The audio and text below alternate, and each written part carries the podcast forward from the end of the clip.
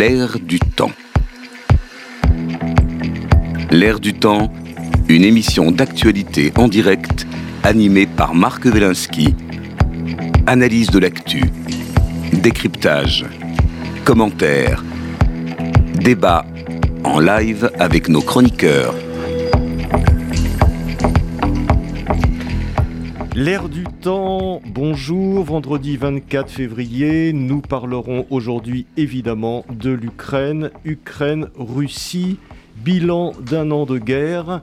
Nous le ferons avec nos invités, Samantha de Benderne, chercheur associé à l'Institut royal des affaires internationales, spécialiste de l'Ukraine, de la Russie, de l'OTAN et de l'Union européenne. Bonjour Samantha. Bonjour.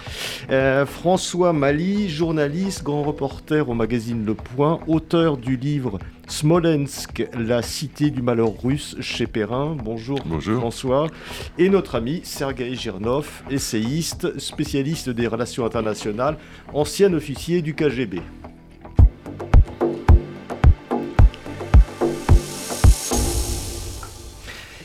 Il y a un an, jour pour jour, un despote peu éclairé du nom de Vladimir Poutine, président de la Russie, engageait une guerre de conquête vis-à-vis de son voisin ukrainien. Cette première année de guerre a été marquée par de nombreux revers du président Poutine qui a largement sous-estimé la capacité de lutte du peuple ukrainien à défendre son indépendance et tout aussi largement surestimé la puissance et l'efficacité de son armée. En outre, il n'a pas anticipé le soutien ferme et pour une fois unitaire des États-Unis et de l'Europe à l'Ukraine et à son président Volodymyr Zelensky. D'ailleurs, le Kremlin a récemment dénoncé l'engagement direct de l'Occident dans cette guerre et cherche à renforcer ses appuis dans le monde dans le but avoué d'internationaliser le conflit. La situation sur le terrain semble maintenant entrer dans une nouvelle phase. Selon les renseignements occidentaux, la Russie masse des avions et des hélicoptères tout au long de la frontière avec l'Ukraine, ce qui laisse présager une nouvelle offensive de grande ampleur. Rappelons que selon des estimations faites par l'OTAN, les affrontements ont déjà fait près de 180 000 morts ou blessés dans les rangs de l'armée russe, 100 000 tués ou blessés côté ukrainien, bilan auquel il faut ajouter celui de 30 000 civils ukrainiens tués. La grande question que nous poserons aujourd'hui et à laquelle nous essaierons de répondre avec nos invités, tous trois observateurs avisés de cette région du monde, est simple. Jusqu'où ira cette guerre? Euh, Samantha de Benderne, jusqu'où ira cette guerre? Moi, je pense qu'elle ira jusqu'à la mort de la Russie. Euh, on dit que le 24 février 2022 a été le jour où l'Ukraine est vraiment née dans, dans, dans, toute son unité nationale. Et euh, des commentateurs russes même disent que c'est le jour où la Russie a commencé à se suicider. Et donc, euh, je crois qu'il n'y a pas d'autre alternative pour, pour l'Europe. Euh, cette guerre en Ukraine est non seulement une menace existentialiste pour l'Ukraine, mais si la Russie est victorieuse en Ukraine, ce sera une menace directe existentialiste à l'Europe. Et quand euh, nos dirigeants euh, se mobilisent pour soutenir l'Ukraine, au fond, c'est pas pour défendre des valeurs, c'est pour défendre l'Europe. Et je crois qu'il y a un moment donné où il faut accepter le concept de se défendre, que c'est pas c'est pas mauvais de se défendre quand nous sommes attaqués. Et cette attaque, la Russie l'a commencé par une guerre hybride il y a plus de dix ans. Personne ne voulait en entendre parler, personne ne voulait y croire. Maintenant, je crois que les dirigeants européens ont finalement ouvert les yeux. Ils, étaient somnambules et ils ne le sont plus. Et c'est ça qui est vraiment important. Aujourd'hui marque non seulement le début de la guerre en Ukraine, mais le début du vrai réveil de l'Europe, qui finalement est en train de s'unir pour comprendre qu'elle doit être unie face à une menace existentielle. Parce que cette guerre, euh, Samantha Bender, euh, euh, que, Poutine a déclenchée il y a, un an, vous avez l'air de dire que c'était une guerre contre l'Ukraine, mais c'était déjà une guerre contre l'Europe et contre l'Occident. Oui, alors je vais vous expliquer pourquoi. Euh, la, guerre, dans le sens euh, russe du terme, c'est pas seulement une guerre avec des hommes sur le terrain, des chars et des avions. Il y a tout le concept de la guerre hybride, donc la guerre de l'information, l'ingérence dans les élites. Il y a un, un, conseiller de Vladimir Poutine, Vladislav Surkov, qui a dit en 2011 ou 2012, si je ne me trompe pas, non, pardon, 2017, excusez-moi, il a dit Vous pensez que la Russie s'immisce dans euh, les processus électoraux en Europe? Vous n'avez rien compris. Nous nous immisçons dans vos cerveaux à tel point qu'à un moment donné, vous ne saurez plus vous-même ce que vous pensez. C'est une guerre contre les valeurs de démocratie. Pourquoi? Parce que euh, euh, Poutine n'arrête pas de dire que les Ukrainiens et les Russes sont un même peuple. Et dans la même foulée, il explique que la Russie n'est pas faite pour une démocratie à l'occidental. Alors, une, démocratie de, liberté. Alors, je ne sais pas comment on peut avoir une démocratie qui n'est pas une démocratie de liberté. Donc, si l'Ukraine réussit son, pari démocratique, réussit son pari d'avoir un État fondé sur euh, l'état de droit, sur la liberté de parole, sur un pluralisme politique, ce sera une menace existentielle pour Poutine parce que tout son argument qui, qu'il utilise pour construire un totalitarisme en Russie s'effondrera. Donc euh, la Russie a déclaré la guerre à l'Ukraine parce que c'est une guerre, malgré cette euh, opération militaire spéciale qu'il s'entête à utiliser, parce que la menace de l'Ukraine pour la Russie n'était pas l'élargissement de l'OTAN, parce que l'OTAN ne s'élargissait pas à l'Ukraine, c'était une menace pour la Russie, pour le régime de Poutine, si l'Ukraine réussissait son pari démocratique. Voilà pourquoi la Russie a envahi l'Ukraine pour empêcher l'avancement non de l'OTAN, mais de la démocratie dans une région où c'est une menace pour Poutine. Sergei Girdov, est-ce que vous partagez ce point de vue de Samantha? Euh, je partage tous les points de vue avec Samantha, ça c'est connu. Euh, c'est même inquiétant, on nous reproche de, travailler pour la même église. Et en fait, c'est ça, c'est qu'en fait, je cherche, je, ensemble. je cherche à la, contredire, à contredire. Ça fait, ça fait un an. En fait, on s'est rencontrés sur le même plateau euh, il y a jour pour jour, et depuis, on, a exactement la même vision. Et c'est d'ailleurs extraordinaire parce qu'en fait, nous appartenons à deux mondes différents complètement.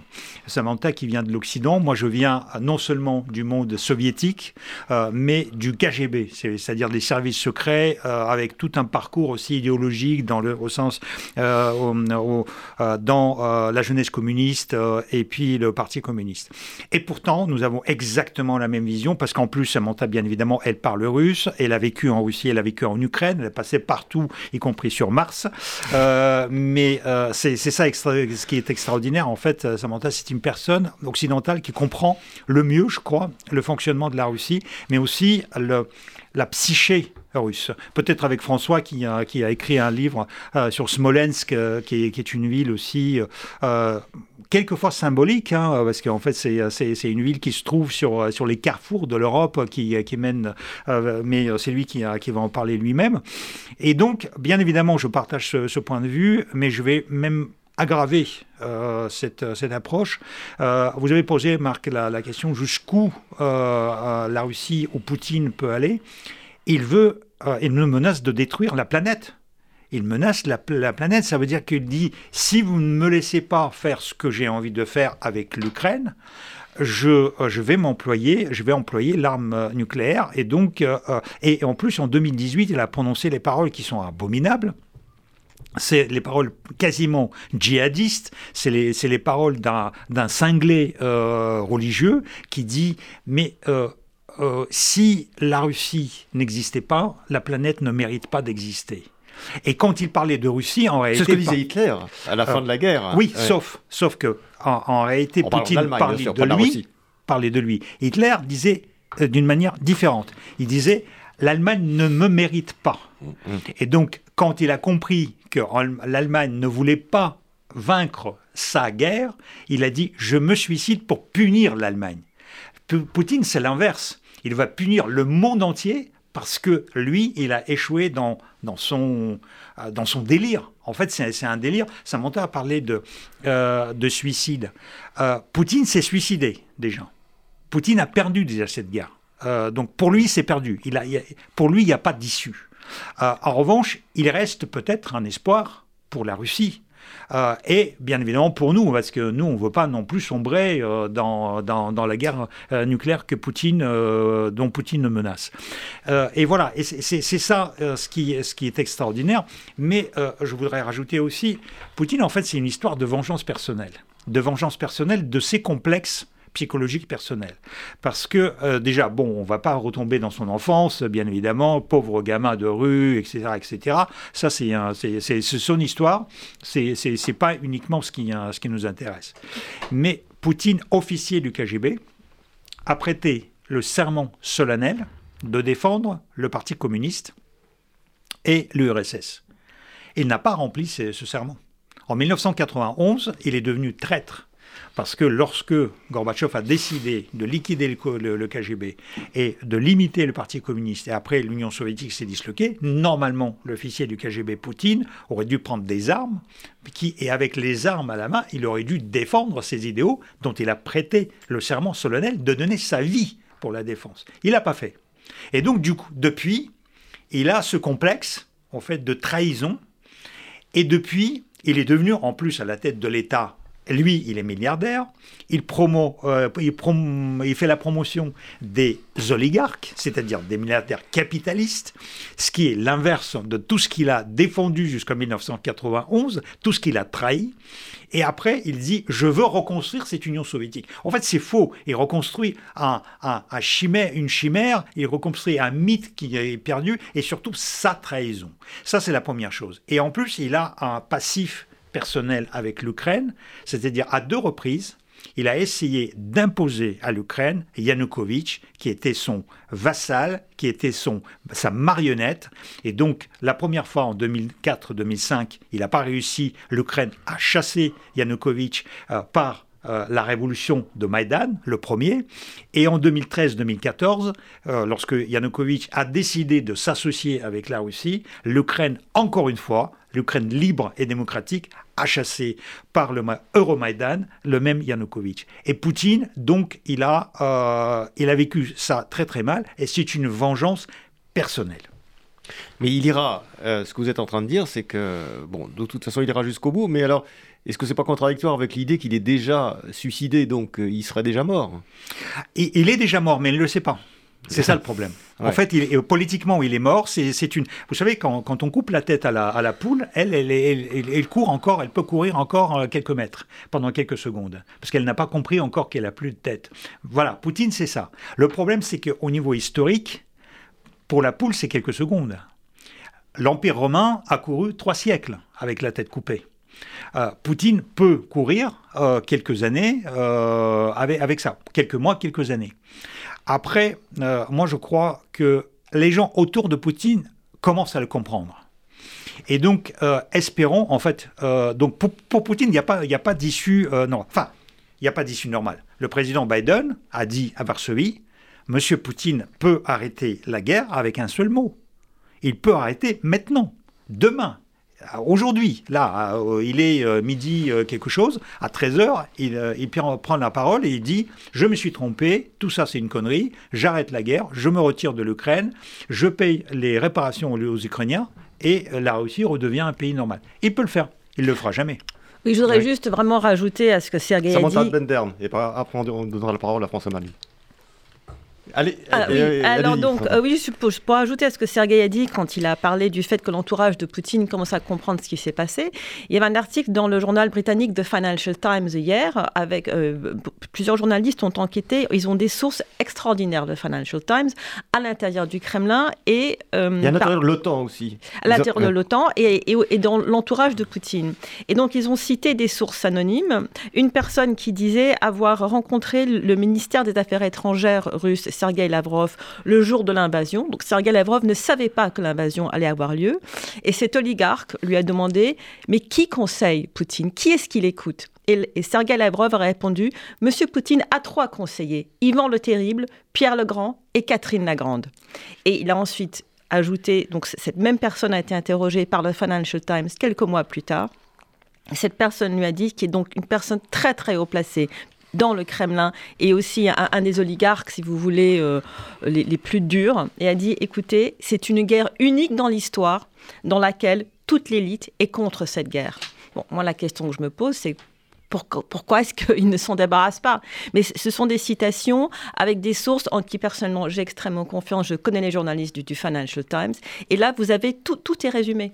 Tout est résumé dans ces deux citations. Sauf que par rapport à ça, j'ai euh, réfléchi effectivement. Euh, c'est un article très, très intéressant qui, euh, qui, qui, démontrait en fait que Poutine a pris personnellement cette décision. En fait, il, a, il a conseillé personne et il a informé personne autour de lui, y compris euh, les, les, gens qu'on dit le Poutine collectif, ça veut dire Patrouchev, Bortnikov, etc.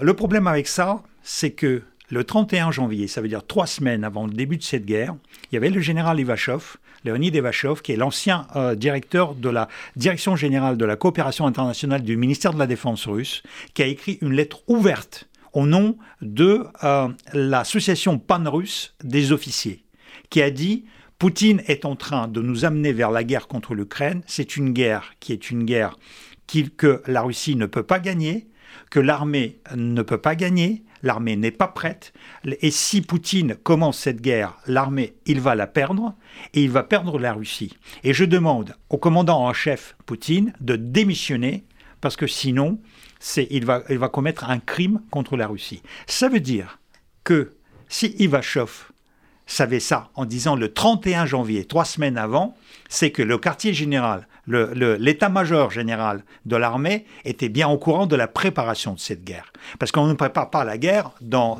le secret. Donc ils savaient très très bien ce qui se préparait. Donc Shoigu et Gerasimov étaient au courant. Et donc les militaires n'étaient pas d'accord avec cette guerre. Et si les oligarques, ceux qui sont cités par Financial Times, disait que nous, on ne savait rien du tout, c'est qu'ils sont des imbéciles. Parce que si euh, euh, l'état-major général savait, les oligarques qui ont des entrées partout et qui ont les généraux, qui ont les, directeurs des services de renseignement à leur botte, parce que c'est eux qui les payent.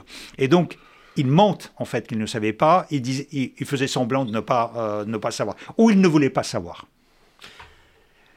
François Mali, euh, euh, on, s'aperçoit, euh, vous venez de publier un livre, j'ai dit, qui s'appelle Smolensk, la cité du malheur russe, c'est-à-dire qu'à partir de cette ville de Smolensk, qui a vécu toutes les péripéties de, l'histoire russe, vous, avez une espèce de condensé de toute cette histoire, à la fois de l'histoire russe et de l'histoire régionale. On s'aperçoit que finalement, si on veut s'inscrire un peu plus dans la longue durée, il y a une tradition de violence dans cette région qui ne date pas euh, d'hier, je dirais. Non, c'est une histoire euh, effectivement de violence. Quand on pense Smolensk, qui est vraiment un échantillon de cette violence, tout simplement parce qu'elle est au, carrefour des invasions. Donc elle a connu les invasions polonaises, euh, suédoises, Napoléon bien sûr. Et vous, avez noté que Poutine se réfère souvent et à Napoléon et à la Seconde Guerre mondiale. elle a connu évidemment les ravages de la Seconde Guerre mondiale et puis, elle a connu toutes les purges depuis l'arrivée des bolcheviks euh, jusqu'à même l'après-seconde guerre mondiale, puisque tous les territoires qui avaient été occupés par les nazis étaient suspects pour, pour les soviétiques. Donc euh, cette ville a, a, connu des malheurs euh, incroyables, et elle, elle, représente un peu aussi cette fascination des Russes pour la guerre c'est quelque part pas vraiment de leur faute. Ça a été exploité aussi par le régime soviétique. C'est Leonid Brezhnev en 1965 qui a réinstauré la fameuse parade du 9 mai. Et comme il n'y avait pas grand-chose d'autre à vendre euh, à son peuple, on a perpétuer ce souvenir de la victoire euh, contre les nazis, cette espèce de... Et puis... La Grande Guerre patriotique. La Grande Guerre patriotique, celle contre Napoléon n'étant que la guerre patriotique. Donc, euh, euh, c'est 27 millions de morts. Il y a même un député de la Douma qui a parlé de 42 millions de morts. Donc, ce sacrifice est pour raccourcir...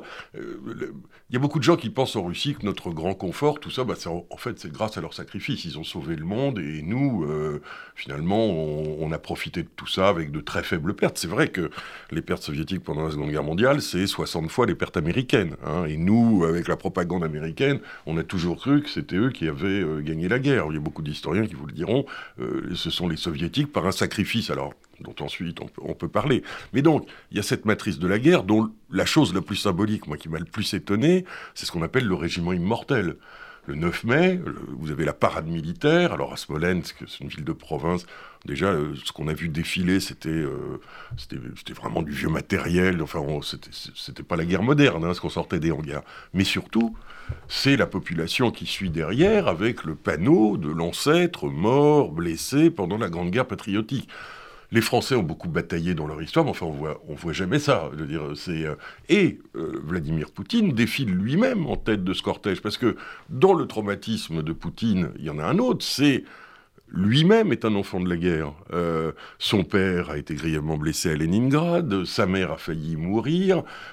donc il y, y, a quelque chose qui est, qui est important. Maintenant, pour en revenir à ce qui s'est passé, le plus désolant pour les Russes, c'est la défaite de leur armée. Parce que au travers de toute cette mémoire, euh, euh, il y avait quand même pour l'armée, euh, pour l'armée russe, pour les Russes, c'était l'armée des quelque part des vainqueurs. Si on accepte l'Afghanistan, mais l'Afghanistan, personne n'a gagné. Donc de toute façon, donc c'était une armée dans, la mémoire des Russes, une armée victorieuse. Aujourd'hui, un an après, c'est calamiteux.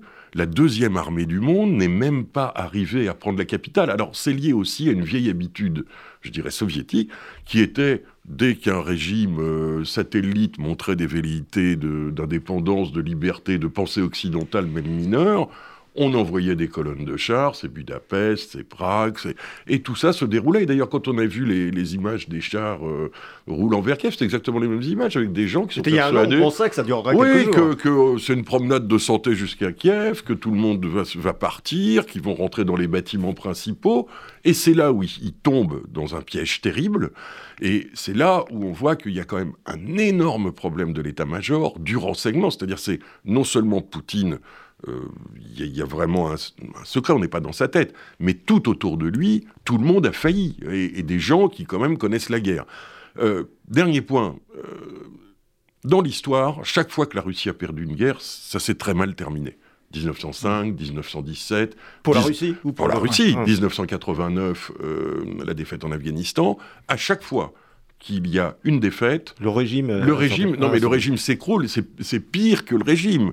C'est le, le, pays en lui-même se modifie en termes de frontières. De, et là, on voit bien que non seulement le doute s'installe euh, chez les, sans doute, le, évidemment, le cercle euh, autour de Poutine, les dirigeants, ça commence à s'installer dans la population. Et puis surtout, il y a beaucoup, beaucoup de territoires en Russie qui peuvent demain euh, réclamer une autonomie, des provinces dont on n'a jamais entendu parler, hein, et qui peuvent complètement fragmenter le pays. Donc l'inquiétude, je pense, aujourd'hui, c'est la guerre, effectivement, que va-t-il se passer? Euh, On nous promet une grande offensive russe depuis un moment, on se demande si elle est en cours ou si elle va venir. Moi, personnellement, je pense qu'ils ont détruit l'élite de leur armée euh, depuis un an que donc maintenant c'est une armée composite de mercenaires, de milices, de... et que ils sont pas au top. je veux dire, les, armes occidentales mises en face sont redoutables, redoutables. Donc, est-ce que la guerre va durer ou est-ce qu'il va y avoir une grande défaite russe? Ça, on ne sait pas. Mais ils peuvent pas regagner la partie, les Russes. C'est pas possible. Donc si c'est pas possible, s'ils gagnent pas, c'est qu'ils ont perdu. Sauf que, je donne la parole après à Samantha, si on prend le, le début de la Grande Guerre patriotique, enfin la guerre contre l'Allemagne nazie, euh, l'armée rouge a subi des défaites effroyables. Elle était complètement désorganisée. Et puis, au bout de quelques mois, euh, finalement, avec l'aide des Occidentaux et des Américains, oh donc, les choses se sont retournées. Mais enfin, le démarrage de, la, de cette guerre a été calamiteux pour l'armée russe. Vous avez tout à fait raison. Euh, l'opération Barbarossa a éventré les défenses russes. Bon, il faut dire que tout l'état-major avait été fusillé par Staline, donc ce n'était pas facile, facile. Mais, euh, et c'est d'ailleurs euh, quelque chose que je craignais, on aurait pu imaginer que effectivement il y ait ce formidable sursaut euh, qu'a eu l'armée rouge à partir de, 1941 euh, pour au moins bloquer les Allemands et ensuite contre-attaquer. Mais le problème là, c'est la motivation. Il y avait une motivation des Russes. Ils étaient agressés par les Allemands qui commettaient des ravages sur leur territoire, un peu ce que font les Russes en Ukraine aujourd'hui, ce qui était une motivation. Comment comparer la motivation d'un combattant ukrainien aujourd'hui avec celle d'un combattant russe. Euh, or, la guerre, c'est pas seulement une affaire de chars, d'avions, c'est il faut vouloir y aller. Il faut, il faut avoir un motif clair d'agresser son adversaire. Pour le soldat russe moyen, cet objectif est quand même très enfin, très discutable, alors que pour les Ukrainiens, c'est simplement une question de vie ou de mort. Samantha de Benaner. Alors oui, je, suis d'accord en partie avec tout ce que vous avez dit. Euh, vous avez parlé de, surtout de la guerre en Afghanistan, des morts de, la guerre en Afghanistan qui, sont rentrés en Russie, des mouvements de merde de soldats, et que ça a été un facteur qui a contribué à l'effondrement de l'URSS. Mais il y a deux choses.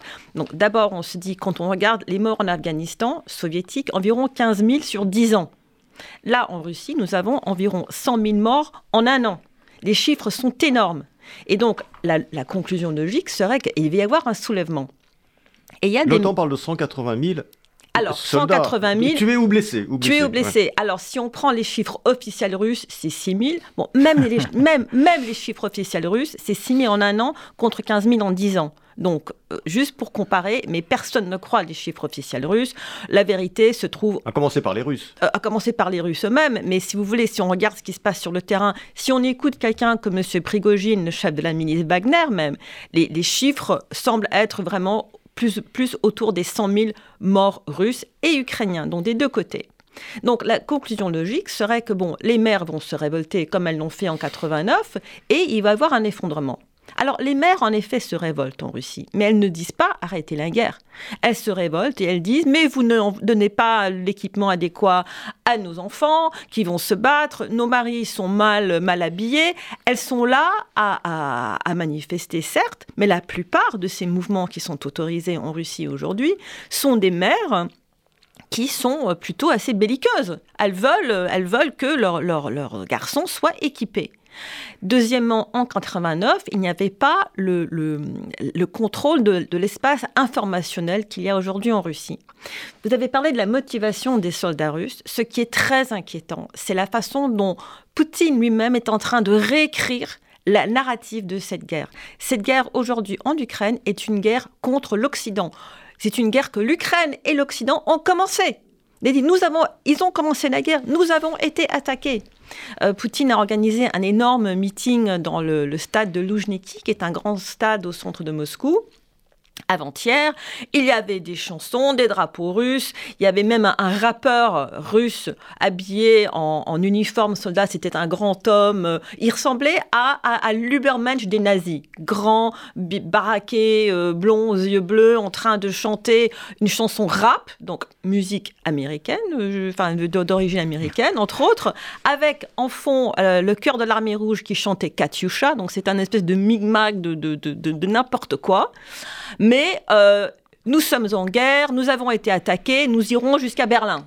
Voilà. Donc c'est une, c'est train d'être montré à la population russe que c'est une guerre, que l'Occident a attaqué la Russie, et ça commence à passer.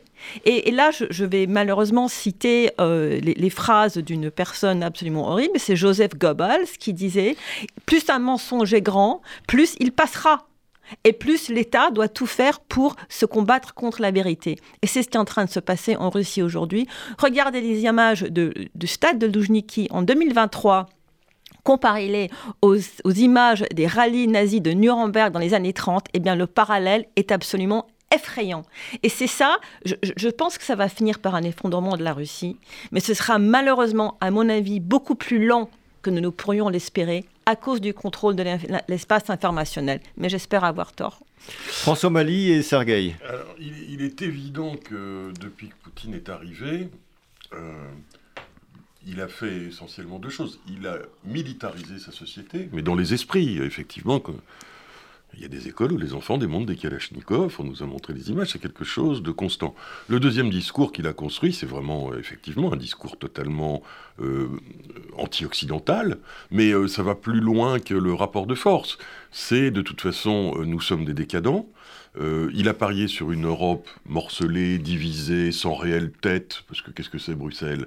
Euh, Il a parié sur la faiblesse des Américains. Tout ça se retourne aujourd'hui contre lui, donc c'est quand même ça la plus, la, plus mauvaise nouvelle. Mais la motivation, les Russes savent peu de choses, parce que évidemment ils sont coupés de l'information.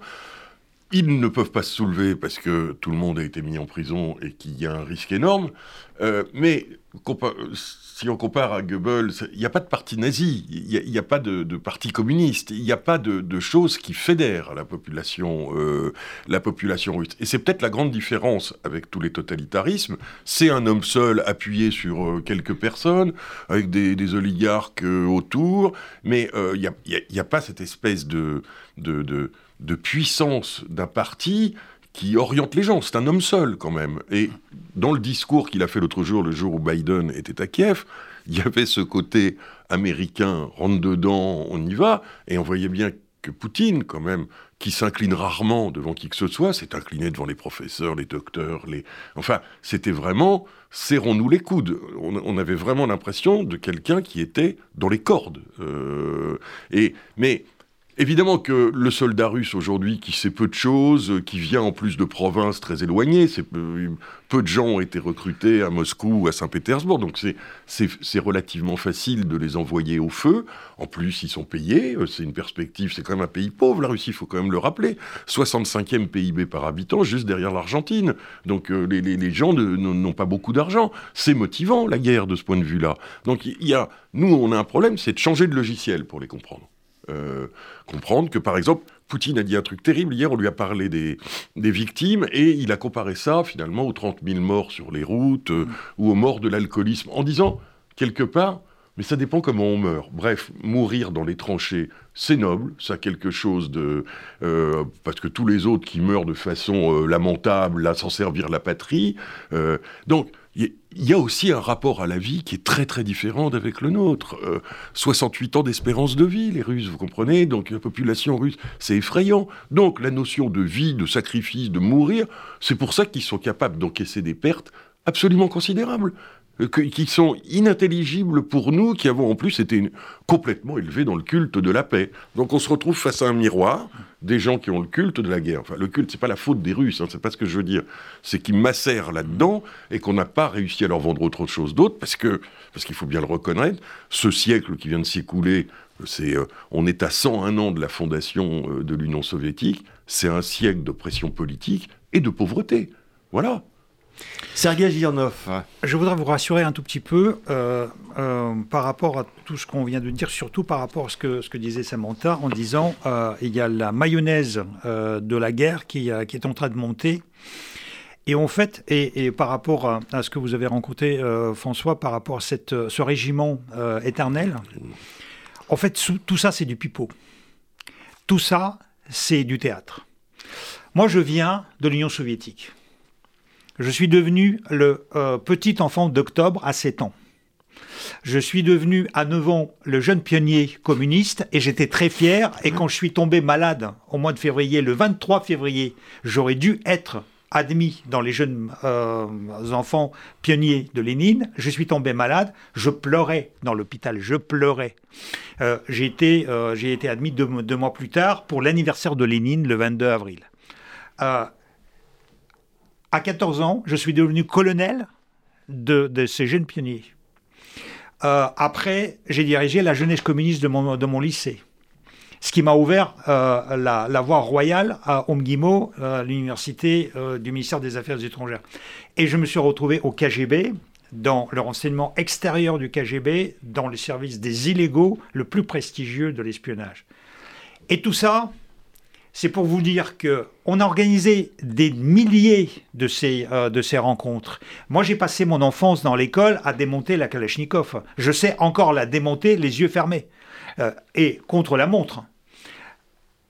Et pourtant, en 1991, lorsque euh, l'Union soviétique a, disparu, personne des 300 millions de soviétiques qui ont vécu pendant des décennies dans cette histoire de la folie collective et de l'idéologie, du coup, du parti qui nous encadrait.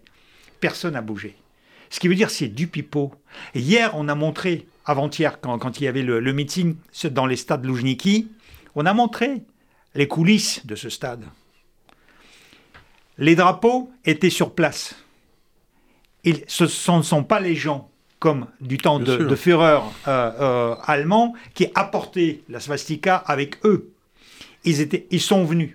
Ils sont venus avec les bus. Personne n'a parlé de ça. Personne n'a compris ça. Vous avez des bus qui les ont amenés.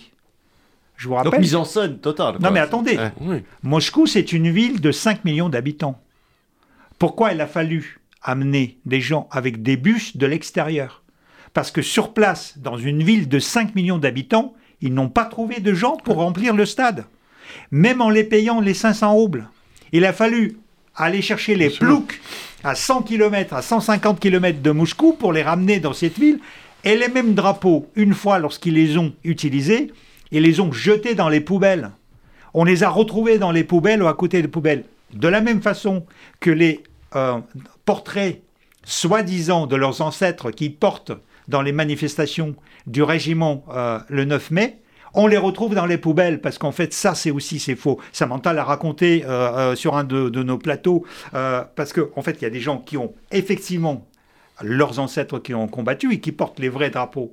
Mais pour organiser les, les trucs de masse, en fait ils, ils, ils envoient tout simplement des gens, en fait ils fabriquent les faux ancêtres, ils leur donnent les, les, euh, ces, ces trucs-là, et on les retrouve à chaque station de métro, à la sortie du régiment euh, éternel, euh, dans les poubelles. Et pour finir, pour finir le truc, la Russie, c'est un pays qui n'a pas réglé ses problèmes avec le passé. Elle n'a pas réglé le problème de stalinisme, il n'a pas réglé le, le problème de Il communisme. n'y a pas eu de Nuremberg. Il n'y a pas eu de Nuremberg, il n'y a pas eu de procès contre le Parti communiste Ah euh, à, à la sortie du RSS. Il a commencé, il a, il a avorté. Et euh, la Russie, contrairement à ce qu'on pense, en fait, par exemple, vous avez parlé de 27 millions de personnes euh, qui sont morts euh, pendant la guerre. Oui, sauf que les militaires du monde entier disent que si Staline n'avait pas poussé ces, ces gens à se sacrifier pour des pour des choses qui, qui n'avaient aucune valeur. Par exemple, Stalingrad n'avait aucune valeur stratégique. Il aurait pu tout simplement se retirer en Sibérie et les Allemands auraient crevé de, de froid pendant euh, les, les- les mois qui ont suivi. Mais non, ils ont perdu un million de personnes juste pour défendre le nom de Staline. Et donc, en fait, ces, ces- ces- ces- ces pertes, ces pertes sont, sont pour rien. Actuellement, ils font exactement la même Ils chose même avec, chose. Wagner. Poutine Ils, font chose. exactement la même chose. Vous avez cité Poutine, effectivement, pour lui, il s'en fiche, mais s'il y a un million de morts, deux millions de morts, on s'en fiche. Pendant le Covid, la Russie a perdu un million. Personne n'a bougé. Personne n'a bougé. Vous avez raison, ils ont un rapport avec la mort qui est, qui est complètement différent. Ici, une personne et, et, euh, euh, les, les Marines américains en Afghanistan, on a perdu 10 dans un attentat. C'est une catastrophe Une mondiale catastrophe. pour, euh, pour les États-Unis. La Russie a perdu 100 140 000 actuellement, en réalité, de, de morts. Ils s'en fichent. Alors, ju- juste sur le régiment immortel, quand j'étais à Smolensk, j'avais différents, je parle pas russe, euh, donc j'avais différents interprètes et traducteurs et traductrices. Et euh, j'ai été frappé d'une chose, c'est que deux sur trois, disons, étaient euh, peu susceptibles d'être des partisans de Poutine. euh, et euh, dans la ville, comme dans beaucoup de villes, il y a ce mur du régiment immortel avec toutes les photos, ce que font les Ukrainiens aussi, mettre les photos des victimes. Et j'étais avec Maggie et je lui dis, je suis, euh, de- on venait de voir le régiment immortel, et elle m'a dit devant la stèle, elle m'a dit, mais pour moi, c'est pas, pas de la propagande. Je trouve ça normal. C'est-à-dire que euh, elle n'était pas dans la manipulation politique. Elle me disait, ok, il y a une manipulation, ok, mais enfin, elle, me dit, personne ici, à Smolensk, enfin, tout le monde a eu une personne tuée dans sa famille. Euh, ça n'existe pas, vous trouverez jamais une famille où il n'y a pas eu de victime pendant la Seconde Guerre mondiale. Donc, certes, c'est manipulé par le pouvoir, tout ça, mais au fond, ça reste le marqueur du siècle qui vient de s'écouler, la Seconde Guerre mondiale. Et euh, d'ailleurs, enfin, la rhétorique poutinienne, les nazis, la solution finale que voudrait l'Occident contre les Russes, toute la- tous les termes employés renvoient au passé d'il y a 80 ans, euh, ce qui est quand même Absolument. Il vit dans le euh, passé. Il vit, dans le passé. il, vit dans, il vit dans le passé tsariste, de, de- de- c'est-à-dire euh, Pierre le Grand, l'Empire, la conquête des territoires. Ça, c'est fascinant euh, pour lui. On a gommé Lénine parce que ça, ça va pas du tout. Il a perdu la guerre en 18, il a cédé des territoires, Hum. il s'est complètement trompé sur la Pologne. Donc Lénine, au revoir. Et puis Staline. Et il y a un culte autour de, de Staline. Euh, Poutine a été interrogé de nombreuses fois, il l'a toujours défendu. Euh, donc euh, il y a une espèce de ligne droite pour Poutine. C'est tsarisme, stalinisme, poutinisme. Et tout ça devait exploitation. aboutir à quelque chose de nouveau. Juste pour le, cu- pour le culte, Poutine, quand il est allé à Vo- Volgograd, que euh, pendant une journée, ils ont appelé Stalingrad. Ouais. Vous savez qu'ils ont, ils ont fait un sondage. 67% des habitants de la ville de Volgograd sont contre le, le retour du nom de Stalingrad. Non, Enfin, non ils sont seulement ils sont contre, non seulement ils sont contre le, nom, le retour du nom de Stalingrad, mais on leur a demandé si vous deviez changer de nom, qu'est-ce que ce serait Ils ont dit Tsaritsyn. Tsaritsyn, c'est le nom d'avant la révolution la de, de la ville de Volgograd aujourd'hui. Mais pour en revenir à ce que, à ce que disait Sergueï, en, en effet, le, le, le- la parade de Loujniki, c'était une mise en scène. J'ai même entendu, bon, ils étaient payés. Si les personnes ne, ne, ne brandissaient pas le drapeau comme il faut, il y avait un espèce de vigile qui venait, qui le Mm. donnait à quelqu'un d'autre pour qu'il le brandisse mieux. Mais ça n'empêche qu'il y, a- il y a une guerre informationnelle qui est quand même très importante. Et, et pourquoi Mais à je quel dis point est-ce ça qu'elle touche la population? À quel point est-ce que ça reste pas quand même en surface? C'est ça la, la grande question. Écoutez, je, je- je ne sais pas. Mais je pense je que... Bon, mais Euh, très bien. euh, ju- ju- juste, une, juste une phrase. Ouais. Ah. On regarde la télévision. On la montre sur nos chaînes françaises pour montrer à quel point cette propagande marche.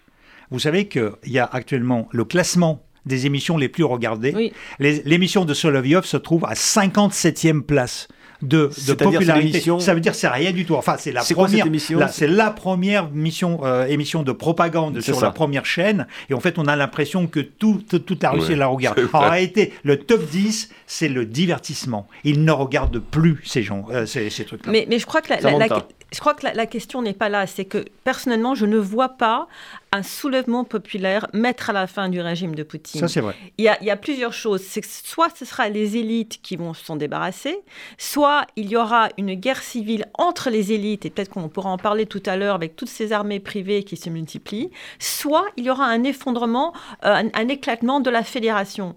Parce qu'une chose qui est vraiment importante, c'est que beaucoup de soldats qui sont envoyés au front, à part ceux qui sont euh, issus des prisons, et ça je pense que ce serait quand même important qu'on en parle, il y a beaucoup de gens des ethnies non russes. En, en russe, il y a euh, deux noms pour, pour dire russe. Il y a ruski, c'est quelqu'un qui est ethniquement russe, et rossiyski, quelqu'un qui est citoyen de la Fédération de Russie. Vous avez des citoyens de la Fédération de Russie qui ne sont pas ethniquement russes. Ce sont, euh, ils font de- de- des peuples euh, autochtones de la Sibérie, Comme du Staline n'était pas, so- il était soviétique, mais géorgien. Voilà. Staline était géorgien. Et Beria aussi. Et, et Ouais. le, le- la- dans la mobilisation, il y a eu une proportion, mais vraiment exagérée, des peuples, des Bouriates, des Bashkirs, des Yakoutes, des, des gens de- du Daghestan, par exemple. On va mettre les Tchétchènes de côté, parce que ça, c'est un autre sujet. Il y a même eu des révoltes, là, dans ces républiques, où les gens disaient arrêtez le génocide. Le génocide de notre peuple. Pourquoi vous envoyez tous les jeunes, tout l'ADN de, de notre population mourir en Ukraine?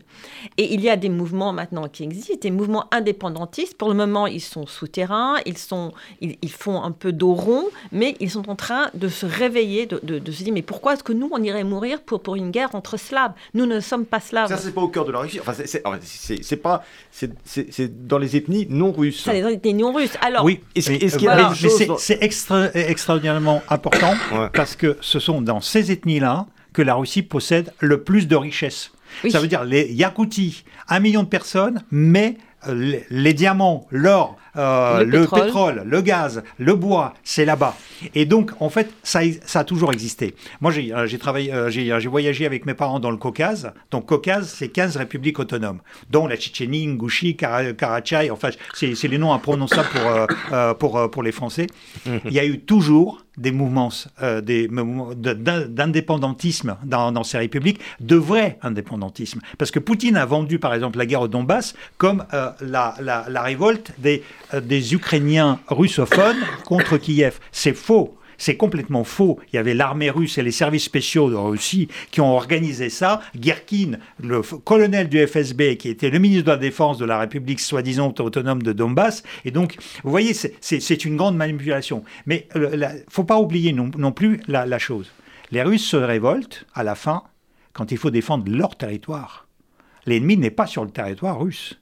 Euh, la Russie est l'agresseur et sur les territoires extérieurs.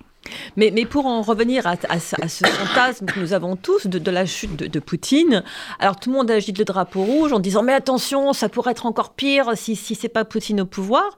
Moi, moi ma théorie, c'est que n'importe qui à la place de Poutine, même cette espèce de, de, de fantasme qu'on nous agite, qui est Yevgeny Prigogine, le chef de la milice Wagner, n'importe qui à la place de Poutine aura plus de marge de manœuvre pour négocier. Parce que cette guerre, et comme, comme Sergei l'a dit, c'est une guerre personnelle de Poutine. Il a pris la décision tout seul. C'est lui qui fait la guerre à l'Ukraine. Donc lui, Poutine... Donc le poutinisme, selon vous, ne survivra pas à Poutine Ah non non, ah alors ça pourra bah, être D'ailleurs, il n'y a pas de poutinisme. Mais, mais, mais, que Poutine, tant que Poutine sera au pouvoir, il n'y aura pas de négociation possible que l'Ukraine puisse accepter. Poutine ne cédera jamais la Crimée et ne cédera ni le Donbass ni les régions annexées. Mais n'importe qui d'autre pourra dire, mais finalement, ce n'est pas ma guerre, ce n'était pas moi qui l'ai commencé, donc moi, je peux la terminer. Et c'est vraiment lui, personnellement, à mon avis, et je ne sais pas si Sergei est d'accord avec moi, c'est lui le problème. Vous, vous le remplacez par le pire des pires, qui sera peut-être horrible pour la Russie. Absolument. C'est lui le problème et c'est lui la solution. Ça veut dire que, en fait, les Russes doivent faire exactement ce que les Serbes ont fait avec Milosevic. Ça veut dire qu'ils vont mettre tout sur le dos de Poutine et le livrer à la haie. Voilà. François Bali. De toute façon, si l'on se projette dans un avenir euh, proche, moyen, lointain, rien n'est plus possible avec Poutine. Euh, c'est pas possible. Euh, donc, de toute façon, dans tous les états-majors occidentaux, on, ne parie. Combien même Poutine dirait ce soir j'arrête la guerre, je retire mes troupes. Mais comme il a menti depuis le début, quelle confiance peut-on accorder à ce type? Qui va devenir? Alors ça c'est vertigineux un chef d'État criminel de guerre. Euh, il, va évidemment être, être poursuivi. Donc, euh, de toute façon, Poutine doit tomber d'une façon ou d'une autre, que ce soit pour les Occidentaux, pour les Russes. C'est sa survie. C'est pour ça que je reviens au discours qu'il faisait euh, il y a quelques jours. C'était pas un discours de vainqueur. Donc, il a perdu, donc il va disparaître d'une façon ou d'une autre. Alors, effectivement, comment Moi, je pense que les Russes, enfin, les témoignages que j'ai par ailleurs ils font le dos rond. Ils, ont, ils font tout ce qu'ils ont fait durant tout ce siècle. L'Union soviétique. ils s'en veulent. Beaucoup s'en veulent de ne rien avoir fait quand il fallait manifester, quand c'était encore possible.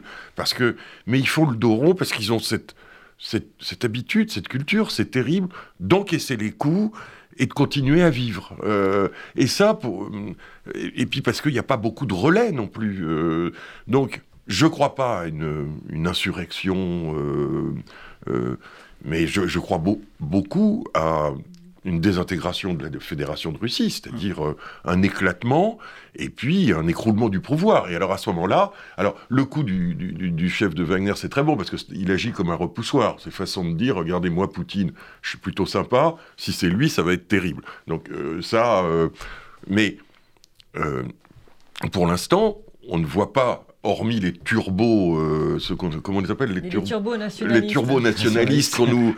Moi, je suis étonné qu'on ne montre personne d'autre. Euh, susceptible de. Bah, si, ils ont montré Dugin. non, mais très peu, très peu. C'est-à-dire, il y a vraiment un grand silence de la part des Russes de l'intérieur, de ceux qui sont à l'extérieur, énormément. Et puis, d'une opposition qui aurait pu exister à Poutine, qui n'existe pas non plus, ou très peu. Oh, très ça, peu. ça on, peut, on peut le dire. Déjà, euh, l'opposition qui est à l'extérieur est en train de s'organiser. Il y a déjà le deuxième congrès qui a, qui a eu place à, Varsovie. En fait, toutes euh, les personnes un peu connues. Mais le problème avec ces personnes-là, c'est euh, comme les tsaristes qui étaient à Paris et qui voulaient reconstruire l'empire tsariste, ça n'a jamais marché. En revanche, je voudrais rajouter encore pire que ce que vous venez de dire. Prigogine, c'est le Poutine. Poutine n'a plus de pouvoir. Parce que Prigogine, qui insulte l'état-major, qui insulte le ministre de la Défense, qui va dans les prisons, ça veut dire, vous imaginez, donc en fait, il y a tout l'appareil, la police, la justice et le parquet qui ont condamné les gens pour les crimes, et il y a un Gugus qui vient en prison en disant Moi, je vais vous prendre tout ça, donc j'annule la justice, j'annule la police, j'annule toutes les enquêtes judiciaires en fait, le pouvoir politique n'existe plus. Euh, Prigogine est le Poutine. Et d'ailleurs, il joue exactement le même registre que Poutine, sauf que Poutine était un euh, imposteur, parce que c'était un officier de KGB qui jouait un bandit. Prigogine, c'est un vrai bandit qui joue le bandit. Et il nous a fait le dernier coup, le 23 février, c'est-à-dire qu'il est allé sur le front faire une vidéo. Moi, je suis sur le front avec les gens à se battre et à vous défendre les Russes euh, dans le pays, tandis que l'autre guignol, il est allé, il est allé à Loujniki faire un discours de 4 minutes avec les petits drapeaux. Poutine n'existe plus. Oui, mais, le, chef de Wagner, il est à portée de missile quand même. Hein. C'est-à-dire que c'est très curieux que je suis, je se déplaçant comme ça, étant sur le front, euh, autant Poutine, je suis pas surpris. Hein. comment il l'appelle euh, Papy Bunker, les, les, les, jeunes russes. Papy Bunker. Bon, mais euh, l'autre, il sert tout le monde. Il sert Poutine parce qu'il sert de repoussoir.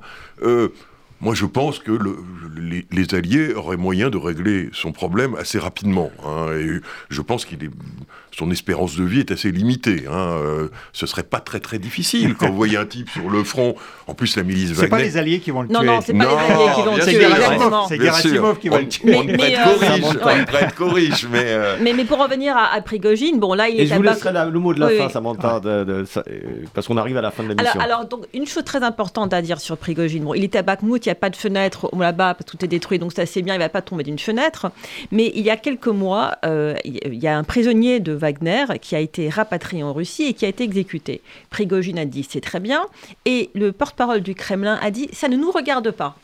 Ça, pour moi, c'était un moment tournant, parce que quand l'État accepte qu'il n'a plus le monopole de la violence, c'est le début de la fin. Un meurtre dans un État entre individus est toujours une affaire d'État.